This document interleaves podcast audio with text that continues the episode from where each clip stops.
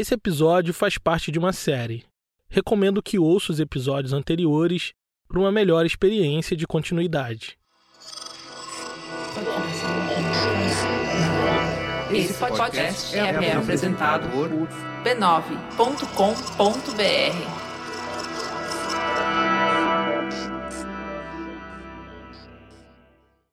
Demorou um ano para que Carolina se desse conta de que quarto de despejo lhe deu frutos doces, mas também amargos. Sua vida tinha mudado para melhor e para pior ao mesmo tempo. Mas como isso seria possível? A solução para os seus problemas mais imediatos era o dinheiro.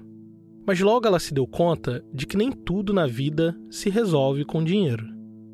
Principalmente quando se é uma mulher negra e mãe solo de três filhos no Brasil dos anos 60.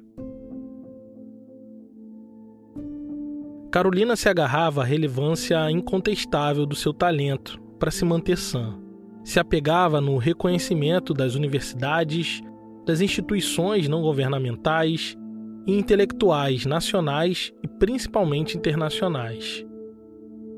Ela passou mais de um ano ouvindo o quanto era incrível a sua obra, mas também ouviu e leu repetidas vezes que não era escritora de verdade que quarto de despejo tinha sido um golpe de sorte e que jamais seria capaz de repetir aquele feito. Foi aí que sua editora lançou Casa de Alvenaria, seu segundo livro, sob a expectativa de ser maior que o primeiro. É verdade que Carolina não estava 100% de acordo de escrever e lançar esse novo livro. Mas talvez tenha imaginado que aquela era a chance de calar a boca dos críticos dos difamadores e odiadores, e afastar para sempre aquela sombra que insistia a lhe perseguir. Talvez escrever mais uma vez sobre sua vida pessoal, agora no lugar de uma pessoa negra, parte da classe média paulistana, pudesse aplacar a sede curiosa dos editoriais de fofoca obcecados em transformar sua vida privada num espetáculo público. Talvez aquele livro fosse a chave um caminho para o fim de todas as celeumas que afastavam sua vida daquilo que realmente importava: a leitura e a escrita, suas maiores paixões. Porém, quando Casa de Alvenaria, seu segundo livro, chegou às prateleiras, amargou um maiúsculo fracasso. Um fracasso que bateu fundo em Carolina e jogou ela na lona. Combalida e profundamente magoada, parecia não ter ânimo para nada. Foi quando decidiu resgatar um antigo sonho de menina: morar num sítio, plantar sua horta, cuidar de animais e voltar a escrever em paz. Meu nome é Tiago André e esse aqui é o História Preta. Você está ouvindo Carolina, a história da escritora negra que ficou famosa no mundo inteiro, mas foi esquecida pelo Brasil. Episódio 9 Caminho do Fim.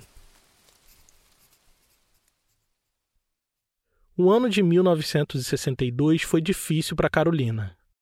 Já tinha passado quase dois anos do seu grande sucesso literário, e o fracasso de Casa de Alvenaria fez sua popularidade minguar aos poucos. Já não tinha tantos convites para eventos como antes. A imprensa sensacionalista já não se interessava mais pelos pormenores de sua vida a menos que fosse algo realmente polêmico, que pudesse surpreender a opinião pública. Acostumada com o reconhecimento, com o carinho das pessoas por onde passava, começou a perceber que aquela empolgação inicial já tinha diminuído bastante. Mas não era exatamente isso que incomodava. Seu incômodo era com aquilo que ela chamava de aborrecimentos a junção de todos os problemas que ela não tinha e passou a ter só depois da fama. Em setembro daquele ano, ela foi convidada para uma festa na casa da socialite Carmen Dolores Barbosa. A mulher era uma dessas ricaças da alta sociedade paulistana que gostava de se envolver com o mundo da arte. Pouco egóica, em 1954, criou um prêmio com seu próprio nome para premiar o escritor do ano, com 25 mil cruzeiros. Desde sua criação, o prêmio teve como vencedores figuras como José Lins Rego, Guimarães Rosa e Jorge Amado. que inclusive foi o vencedor no ano que Carolina foi um estrondoso sucesso com um quarto de despejo. Carolina foi convidada para a festa de recepção do prêmio, que acontecia na casa da Socialite, e tinha como grande homenageada da noite a vencedora do prêmio naquele ano, a escritora Clarice Lispector. Quando Carolina chegou, a casa estava lotada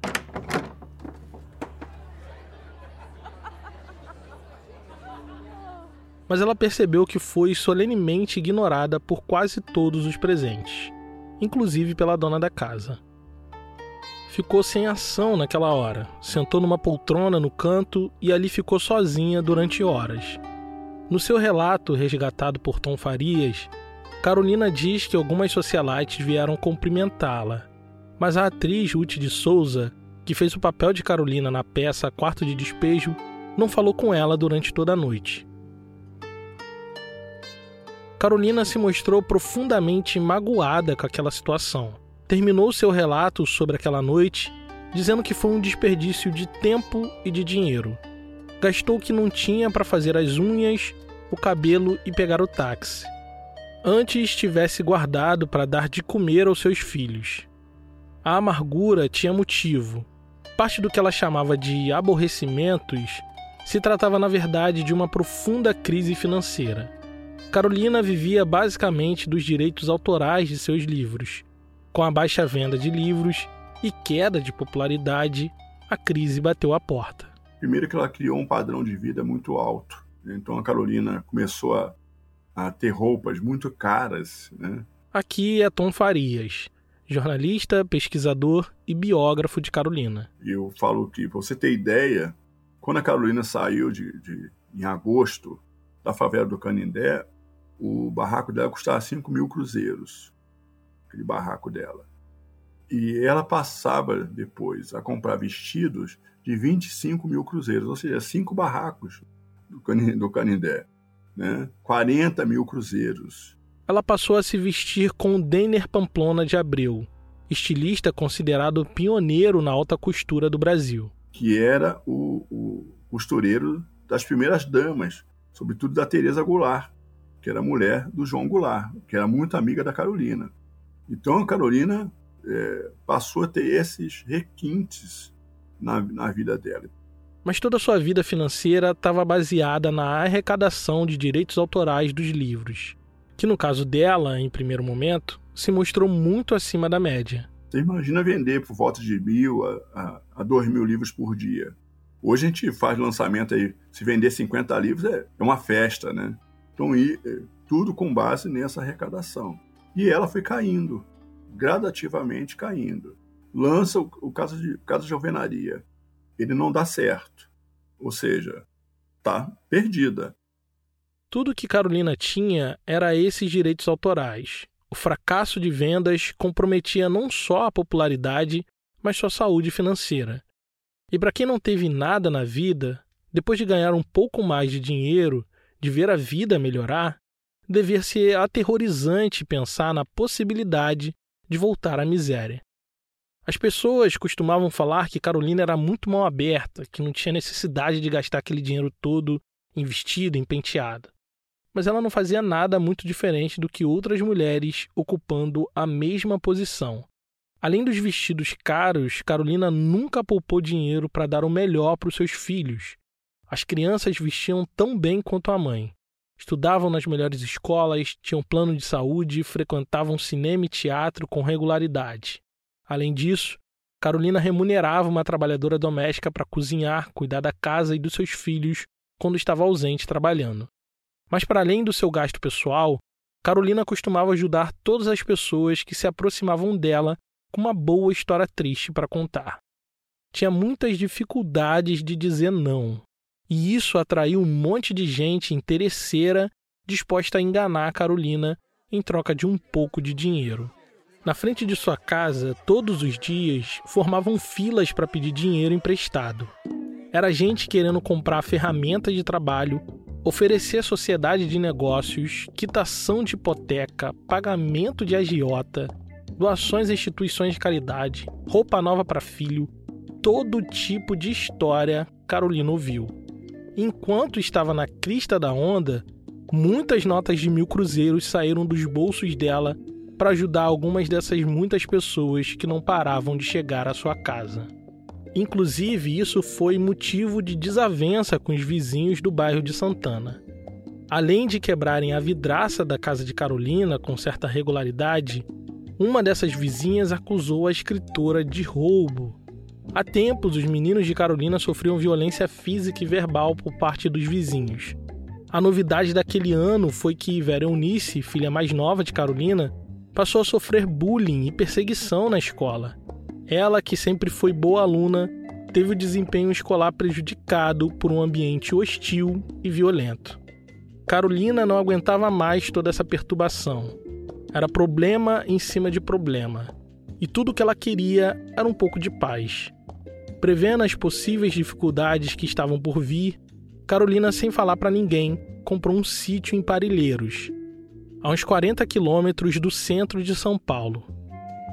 Seu objetivo era fugir de tudo que tirava sua paz mas pode ser que essa decisão tenha contribuído para agravar ainda mais a sua situação. O sítio se tornou seu refúgio. Sempre que a dor apertava e a confusão da cidade invadia sua mente, ela pegava os filhos, entrava no ônibus e tomava o caminho em direção a Parelheiros. Mas lá ela ainda não tinha uma estrutura adequada, não tinha o conforto da casa de Santana mas então ela passou a investir o seu pouco dinheiro na construção de uma nova casa, mas sem deixar de arcar com todos os custos da casa que morava em Santana. Ela comprou o sítio pensando no futuro. Imaginava que no início dos anos 70, o custo de vida na cidade de São Paulo estaria tão alto que seria impossível uma mulher como ela viver bem com três filhos. Queria o sossego do campo, gastar menos dinheiro e voltar a escrever com regularidade como antes. Mas, por ironia do destino, foi justamente a compra do sítio que ajudou a piorar sua situação financeira. Então, pagava o terreno, construía a casa, manter a casa de Santana, manter a qualidade dos filhos, roupa, alimentação, empregada doméstica. Carolina passou a ter empregada domésticas, as viagens. Né? Então, assim, foi uma, um salto muito grande para quem não tinha uma base, nenhum tipo de herança, nenhum tipo, sabe, de, de emprego certo que desse um dinheiro certo. Então, isso tudo foi aqui nessa desavença. E o problema começou mesmo quando os livros no Brasil pararam de vender aquele volume estrondoso dos primeiros meses. Depois de dois anos, era natural que o primeiro livro caísse em números de vendas. Mas ninguém esperava, nem mesmo Carolina, que Casa de Alvenaria fosse aquele enorme fracasso. Então a única coisa que restou foram os direitos autorais das traduções internacionais de Quarto de Despejo. Mas a burocracia para contabilizar e repassar os recursos era enorme, o que dificultava a rapidez desses repasses financeiros. Com o fim, basicamente, dos recursos no Brasil dos direitos autorais, ela entrou em parafuso. E aí, ali em 62 é que começa as grandes brigas sobre dinheiro. Cansada de ser passada para trás a vida toda, de ser enganada e explorada a vida toda, Carolina passou a desconfiar que sua editora pudesse estar roubando seus direitos internacionais. Não só isso, desconfiava também que Audálio Dantas, seu parceiro desde o início, pudesse ter enganado ela para pegar indevidamente o seu dinheiro. Sem saber em quem confiar, amargando uma vida financeira precária, Carolina tomou uma decisão difícil, mas que julgou necessária. A partir daquele ano, iria construir sozinha o seu próprio caminho na literatura. É sobre isso que vamos ouvir assim que a gente voltar. Imagina se você pudesse visitar os locais históricos que a gente já mencionou aqui no podcast. Imagina se pudesse fazer isso em um passeio guiado com uma especialista para melhorar ainda mais essa experiência. Pois é, isso já é possível. O História Preta vai virar um passeio guiado na cidade do Rio de Janeiro, graças à nossa parceria com a Bráfrica Viagens e a Sou Mais Carioca. Se você curtiu a temporada do Plano sobre o movimento abolicionista, vai gostar de conhecer alguns dos lugares históricos que mencionei no podcast. No dia 15 de julho, vai rolar um passeio guiado, o Plano da Abolição, que será conduzido pela Sou Mais Carioca, empresa referência em roteiros afro-referenciados. E eu estarei lá junto com você para a gente trocar uma ideia e falar de história preta também no offline. As vagas são limitadas, então corre, acessa o link da descrição para garantir a sua vaga. Então, nos vemos lá no dia 15 de julho. Não bastasse todos os problemas financeiros, Carolina começou a sentir dores fortes nos rins. Gastou mil cruzeiros numa consulta médica e mais um bocado na compra de remédios caros. Seu médico recomendou repouso absoluto, mas não era possível. Com a falta de dinheiro, ela demitiu a empregada e passou a cuidar sozinha de todos os afazeres da casa. Além de tudo, ainda tinha um sítio em Parelheiros que ela ia com frequência para cuidar. Naqueles dias andava muito aflita pela falta de recursos. Ia com frequência na editora Francisco Alves saber se tinha mais dinheiro disponível para sacar, mas recebia um sonoro não como resposta. Em suas anotações, ela relata em dezembro de 1962 que não tinha nem pão para dar aos filhos. No fim daquele mês, Audálio Dantas apareceu na casa de Santana com um homem chamado Aldra, diretor da empresa cinematográfica Maristela. Era um novo contrato que Carolina assinou para a transformação de quarto de despejo em filme, com adiantamento inicial de um milhão de cruzeiros, pagos em cheque. Era uma grana considerável que podia dar um respiro financeiro para Carolina, pelo menos por um tempo. Com esse dinheiro, ela contratou um empreiteiro para melhorar a estrutura do sítio em Parilheiros e se mudar de vez para lá. Viver no campo era o seu plano para fugir do alto custo de vida da cidade de São Paulo. Mas ela sabia que esse dinheiro do filme não iria durar para sempre. Carolina era escritora, entendia que precisava publicar mais livros e gerar renda para viver com dignidade com seus filhos. Era tudo o que ela queria naquele momento. Ela tinha muitos manuscritos, romances, poemas, diários e tudo isso estava disponível para publicação. E aí ela vai tentar, sozinha, fazer a vida editorial dela, que ela vai publicar primeiro, né? Ali o Pedaço da Fome, aquele romance, e ela vai pagar o livro, né? Então é outra aventura que a Carolina também se mete. O Aldalho diz que ela estava errada, mas ela já não quer ouvir mais o Aldalho. Pedaços da Fome, na verdade, tinha outro nome era um romance que Carolina deu o nome de Felizarda. Além desse livro, ela já tinha um outro chamado Reminiscências, que já estava pronto, editado e datilografado. Esse último são os manuscritos que no futuro seriam publicados sob o nome de Diário de Bitita, que conta sobre a sua infância e sua jornada de Sacramento até São Paulo. Mas apesar disso, ela foi convencida pelo poeta Eduardo Oliveira de que deveria publicar Felizarda, o romance, e não Reminiscências. A obra foi entregue na mão do poeta, que arranjou uma editora independente. Conseguiu editar o texto que contava com comentários de diversos críticos literários e de tradutores internacionais de quarto de despejo. Grandes nomes como Jorge Amado, Leonel Brizola e até Audálio Dantas foram alguns dos que escreveram notas e comentários do livro. Felizarda, porém, recebeu um outro título. Sem a aprovação de Carolina, foi publicado como Pedaços da Fome. Ou seja, paga para publicar e o livro sai todo errado. O camarada muda título, corta trechos do livro e aí depois o sujeito ainda não paga integralmente a gráfica. Ou seja, Carolina dá o dinheiro, mas ele não paga integralmente a gráfica. E aí ainda fica uma pendência com a gráfica e no final a gráfica dá aqueles livros todos para Carolina que ela deve ter vendido aquilo como papel.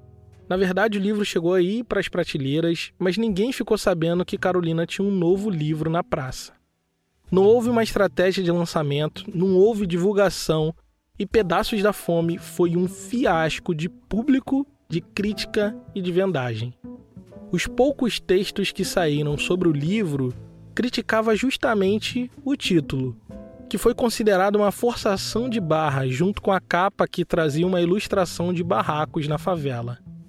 Carolina tentava seguir em frente com a sua carreira, mas insistiam em confinar ela na imagem da eterna favelada.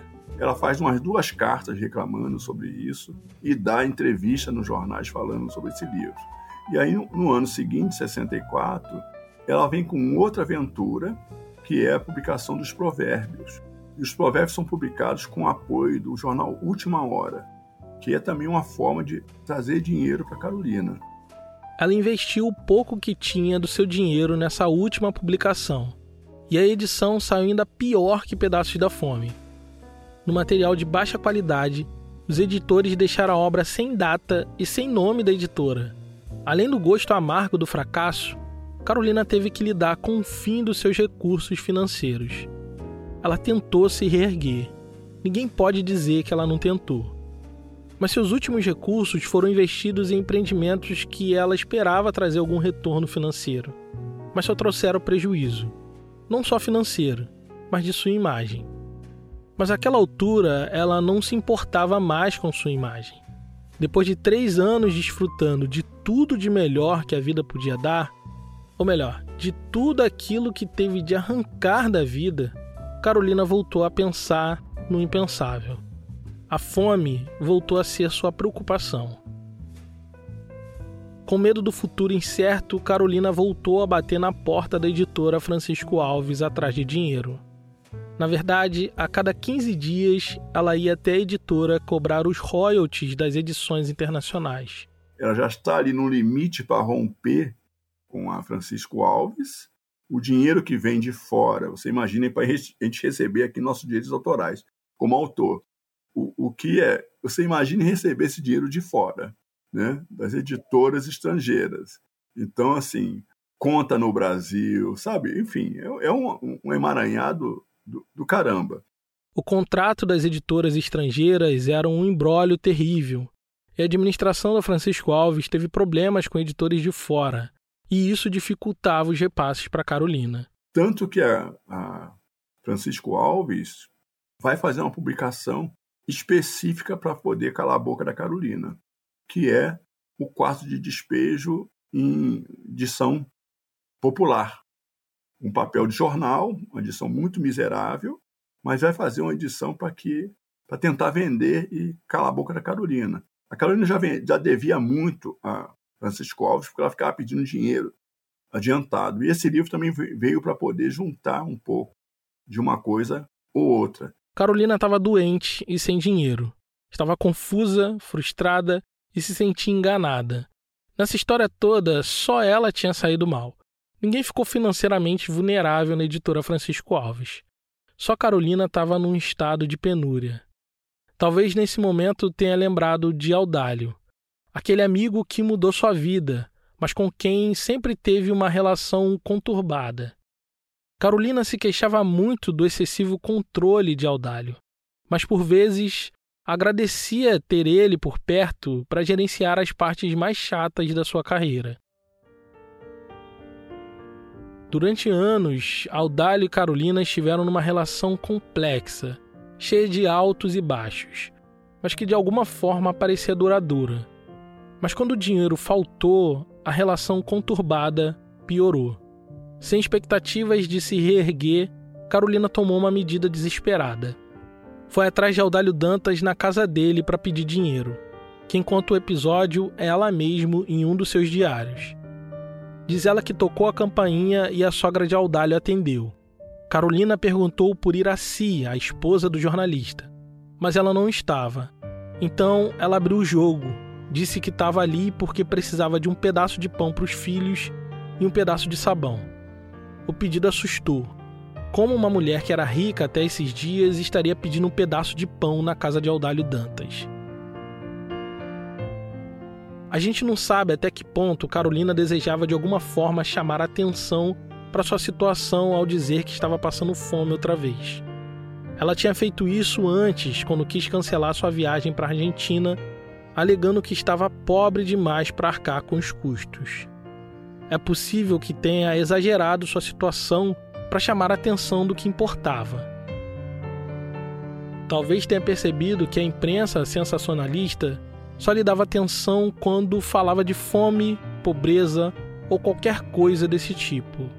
Não sabemos ao certo sobre isso. O que sabemos é que Carolina estava em profundo desespero.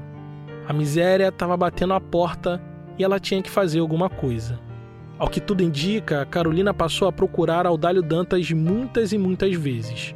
Procurou ele no trabalho, mandou recado e muitos bilhetes. Sem uma resposta satisfatória, ela acabou cruzando uma linha que era muito cara ao jornalista. Passou a insinuar que ele recebia os direitos no seu lugar. Passou a dizer, inclusive chegou a escrever, que Audálio estava lucrando às suas custas, enquanto ela não recebia nada. No dia 11 de dezembro de 1963, Carolina escreveu em seu diário que muitos diziam para ela que Audálio Dantas expoliou sua ingenuidade. Então concluiu que se ela não estava recebendo o dinheiro do qual tinha direito, então alguém estava recebendo em seu lugar. E esse alguém era Audálio Dantas. Aquilo soou muito mal nos ouvidos do jornalista. Talvez tenha pensado em tudo que tinham vivido juntos até ali pensado na sorte que ambos tiveram ao se encontrar na favela do Canindé. Pensado nas coisas que tiveram de ouvir, que suportaram para que Quarto de Despejo estivesse na primeira prateleira global dos livros mais importantes já escritos no Brasil.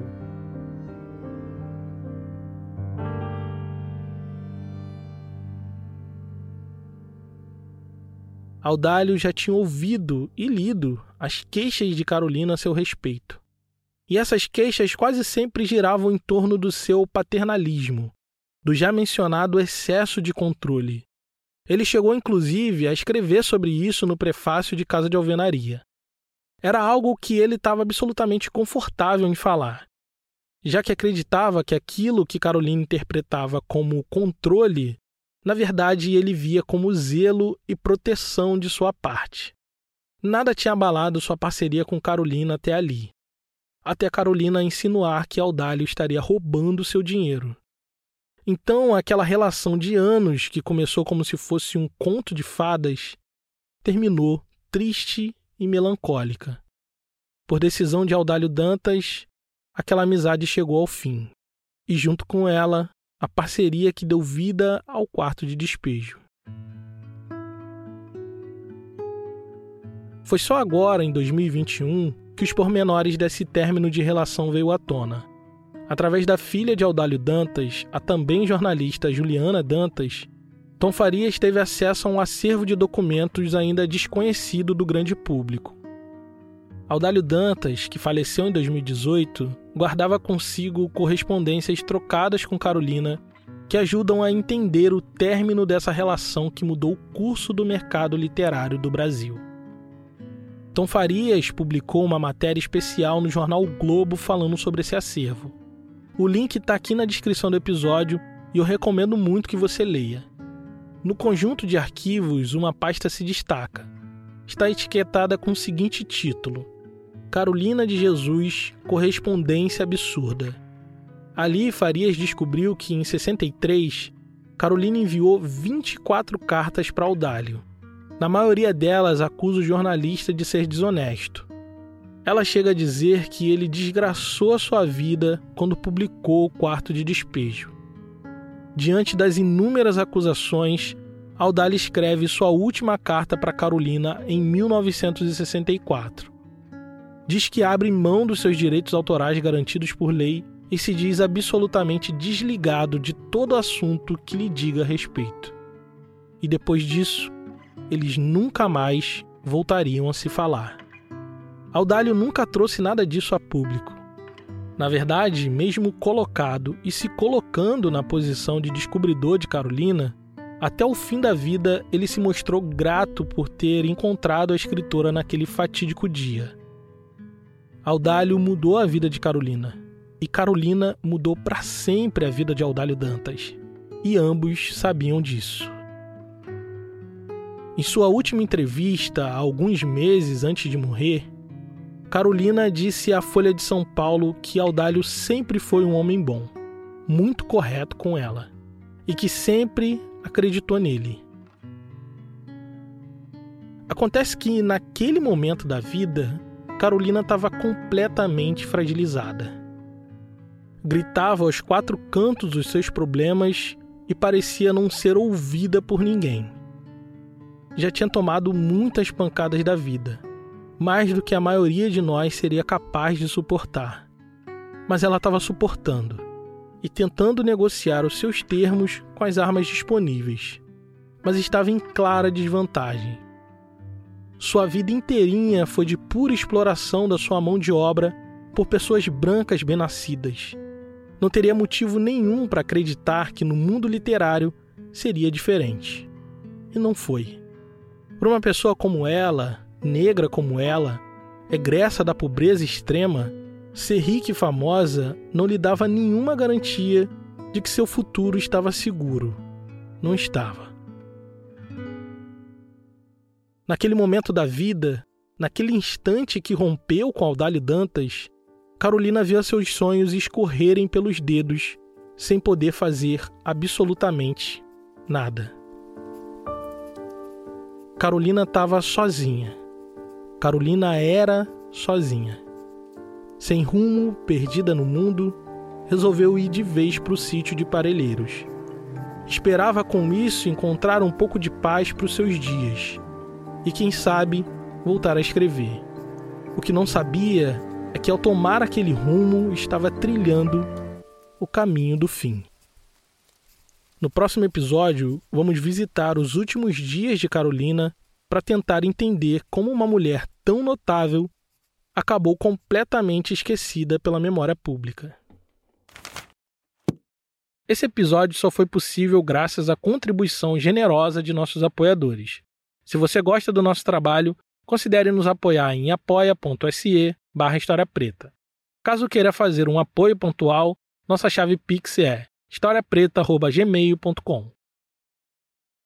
Esse episódio teve edição de som de Caio Santos, da Griot Podcasts, sonorização de Janaína Oliveira, do Negras Linhas, trilha original de Jonatas Cristino, identidade visual de Raimundo Brito e Estúdio Duna. A gerência da comunidade é da Carolina Ferreira. Eu sou Tiago André e pesquisei, roteirizei e apresentei esse podcast. A bibliografia que dá base para o episódio está aqui na descrição. Obrigado por ouvir e até a próxima.